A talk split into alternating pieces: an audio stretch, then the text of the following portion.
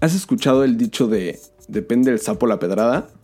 Bueno, es exactamente esto. No es lo mismo trabajar para Coca-Cola que trabajar para la tiendita de Don Chuy. Y eso no es porque Coca-Cola sea millonaria y Don Chuy no, sino porque el riesgo de cagarla con Coca-Cola es mucho más costoso que el riesgo de cagarla con una tiendita, simplemente en el costo de producción.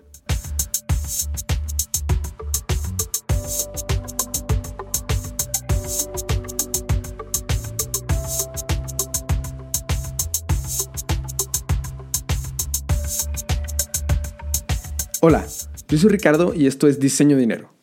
Bienvenidos al minisodio de hoy. En este minisodio quiero profundizar un poco más en este tema que se tocó el episodio pasado con Saturn Studio.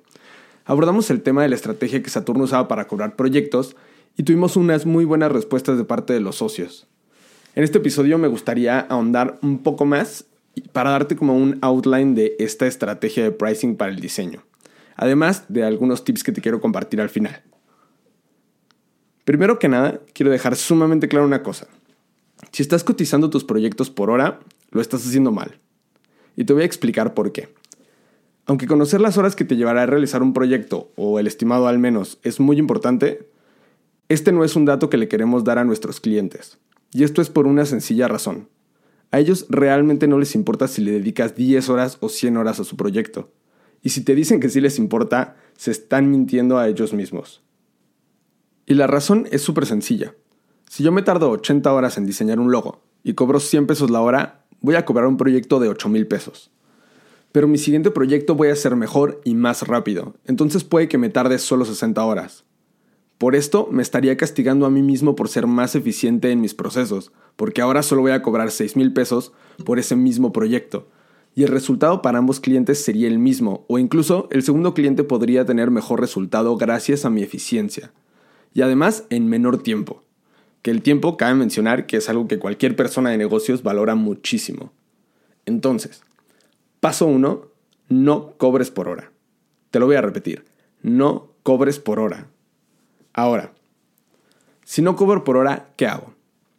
Vas a comenzar a cotizar por proyecto.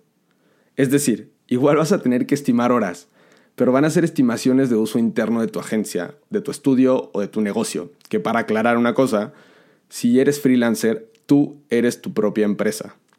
Aquí quiero hacer un paréntesis para hablar de cómo la palabra freelancer tiene una connotación súper negativa y a mí en lo personal jamás me ha gustado utilizarla. Cuando comencé a trabajar solo, siempre me llamaba a mí mismo eh, diseñador independiente, pero nunca freelancer. Y la verdad es que al muy poco tiempo que comencé a trabajar como independiente, comencé mi estudio, entonces dejé ese problema. Pero bueno, si te puedo aconsejar algo es que te llames diseñador independiente por sobre freelancer o que comiences como una agencia o un estudio aunque seas tú solo por ahora. Lo importante es que sepas que tú eres tu empresa y tienes que empezar a pensar como tal. Bueno, volviendo al tema, eh, cotizar por proyecto, ¿no? Este tipo de cotización se basa en conocer o estimar el tiempo y los recursos que te va a llevar cierto proyecto. Para poner un ejemplo tangible, vamos a pensar en un proyecto de identidad visual, por poner solo un ejemplo, pero puede ser cualquier tipo de proyecto de diseño. Tú como diseñador independiente vas a estimar el tiempo que te llevaría a completar el proyecto. Vamos a poner unas 60 horas de trabajo. Y ahora, vamos a ponerle un precio a la hora de trabajo. Para esto puedes hacer algo súper sencillo. Piensa en cuánto te gustaría ganar por mes. No sé. Digamos que como diseñador gráfico senior en México, que es donde yo vivo, eh, la media es más o menos de 16 mil pesos mexicanos. Ahora, esos 16 mil pesos los divides en las horas que trabajas en el mes, que normalmente son 160. Eso nos da un precio por hora de 100 pesos. Con este primer cálculo ya sabes que a ti te costaría, pon atención en esta palabra, a ti te cuesta te costaría, la palabra es costo, a ti te costaría hacer ese proyecto 6 mil pesos. Ahora, si tú le mandas una cotización a tu cliente por esos 6 mil pesos que calculaste, no vas a ganar dinero. Aquí nos falta integrar un par de conceptos que todas las empresas cobran. Para empezar, tienes que integrarle al costo de producción, que es el costo que ya sacamos, tus costos operativos. Es decir, tú para poder trabajar esas 60 horas necesitas un espacio para sentarte, una computadora, licencias de los programas, pagar electricidad, internet. hasta el café que te tomas y los post-its donde anotas las cosas que tienes pendientes que hacer son cosas que necesitas para poder hacer tu trabajo y por ende se tienen que cobrar en este costo de operación. Este costo lo vamos a integrar de la siguiente manera. Vas a anotar todos los gastos de este tipo que hagas en un mes. Si rentas una oficina, pues el costo de la oficina y los servicios. Eh, y si trabajas en tu casa, pues apartas una parte proporcional de la renta, de lo que pagas por tu casa para esto. Además, investiga cuál es la depreciación de tu equipo de cómputo para que pongas el equivalente mensual también. Si le das una googleada a depreciación de eh, iMac 2017, seguro vas a encontrar eh, un resultado muy acertado. Ahora vas a hacer lo mismo que cuando calculaste tu costo por hora. Tomas el total de tus gastos de operación por mes y los divides entre las 160 horas que se trabajan en ese mes. Eh, porque yo no soy un genio matemático, voy a ponerte un número que me ayude a redondear la cifra para no tener que hacer muchas matemáticas en realidad, ¿no? Pero esto no tiene nada que ver con un tema real de cuáles pueden ser eh, tus gastos fijos. Pero vamos a decir para este ejercicio que es de 4 mil pesos por mes. Que eso entre las 160 horas nos da un costo operativo por hora de 25 pesos. Y esto por nuestras 60 horas nos va a dar 1.500 pesos más a nuestros 6.000 que ya teníamos calculados. Esto nos da eh, un total de 7.500. Con este precio ya estamos, como se le dice en México, tablas. O sea, estamos trabajando y pagando las cuentas, pero como empresa no estamos generando dinero. Aquí es donde entra la parte subjetiva de esta forma de ponerle precio a un proyecto. Tenemos que agregar la ganancia de la empresa. Y esta ganancia puede ser desde un 10 o 20% hasta lo que tu cliente quiera y pueda pagarte. Te explico. Por ejemplo, eh, tu iPhone, que tiene un valor de 20 mil pesos, seguro le costó a Apple más o menos la mitad de eso. Entonces está teniendo una ganancia del 100%.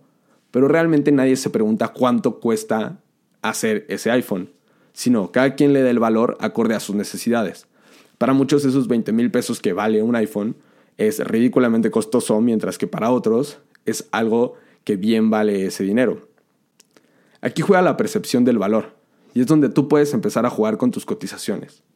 Si aún no te sientes en un alto nivel, intenta añadirle solo 30% de ganancia a tus cotizaciones. Este es un porcentaje de utilidad muy promedio y conforme vayas agarrando experiencia y haciendo mejores proyectos, puedes ir subiendo ese porcentaje. Recuerda que primero tú tienes que sentirte con el valor suficiente para cobrar lo que quieres cobrar. Si tú no crees que lo vales, nadie va a creer que lo vales. Bueno, ahora ya tenemos una base para cobrar por proyecto. Primero calculamos el tiempo que nos va a tomar, multiplicamos eh, por el costo de hora, le añadimos el costo de operaciones de nuestra empresa y le sumamos un porcentaje de utilidad. Ahora te quiero dar unos tips que van a hacer que todo esto funcione mejor. Esto no es nada obligatorio, pero son cosas que a mí me han funcionado y que te las quiero compartir. Primero, a la estimación de horas del proyecto que hicimos en el paso número 1, súmale otro 15%. Para ser completamente franco, creo que los diseñadores siempre pecamos de optimistas al calcular tiempos y nunca llegamos a los deadlines justo por eso. Este 15% de colchón te va a ayudar a que no pierdas dinero si se estira un poco lo que tenías pensado invertirle de tiempo a un proyecto. El segundo tip es eh, lo que le conozco como el factor sapo. No tengo idea de quién le puso ese nombre, no tengo idea de dónde lo escuché, pero sé que hay alguien que le llama de esta manera. ¿Has escuchado el dicho de depende del sapo la pedrada? Bueno, es exactamente esto. No es lo mismo trabajar para Coca-Cola que trabajar para la tiendita de Don Chuy. Y eso no es porque Coca-Cola sea millonaria y Don Chuy no sino porque el riesgo de cagarla con Coca-Cola es mucho más costoso que el riesgo de cagarla con una tiendita, simplemente en el costo de producción. O sea, si te encargan hacer carteles para Coca-Cola y los haces mal, Coca-Cola ya invirtió cientos de miles de pesos en imprimir eso. Y si lo haces mal para la tiendita de Don Chuy, pues probablemente solo sean cuatro carteles.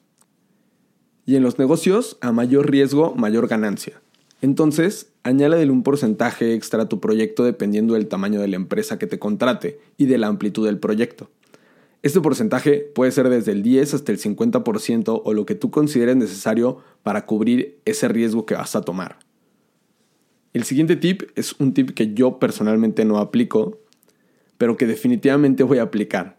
Es este que nos dieron los brothers de Saturno en el episodio pasado. El tip va de añadirle otro porcentaje extra dependiendo de la carga de trabajo que tengas actualmente.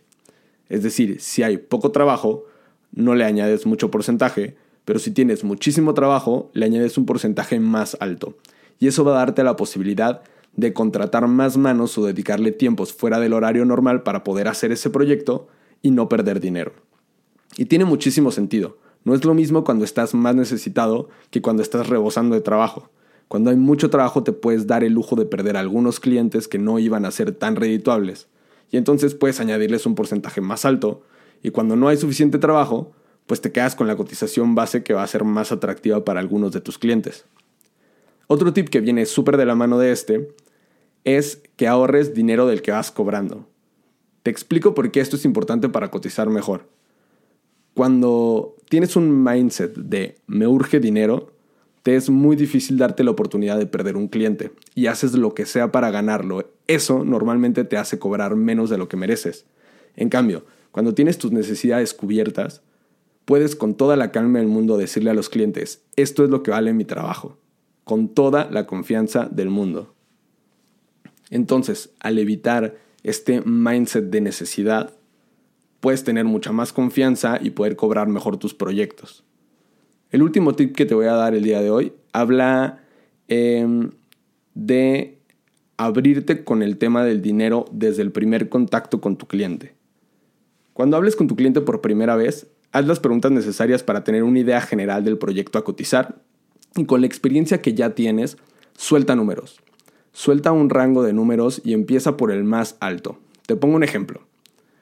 Eh, yo recibo una llamada de un cliente y le digo, hola, fulanito, eh, con lo que hemos hablado me doy cuenta del tipo de proyecto y en mi estudio un proyecto con las características del tuyo oscila entre los 60 mil y los 40 mil pesos, dependiendo de los detalles, etcétera, ¿no?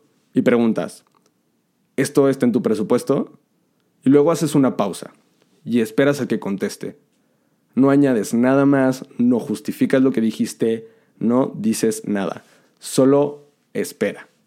Tienes que sentirte cómodo con el silencio. Esto te va a dar una idea de dónde está el presupuesto de tu cliente y ahora podrá negociar un poco.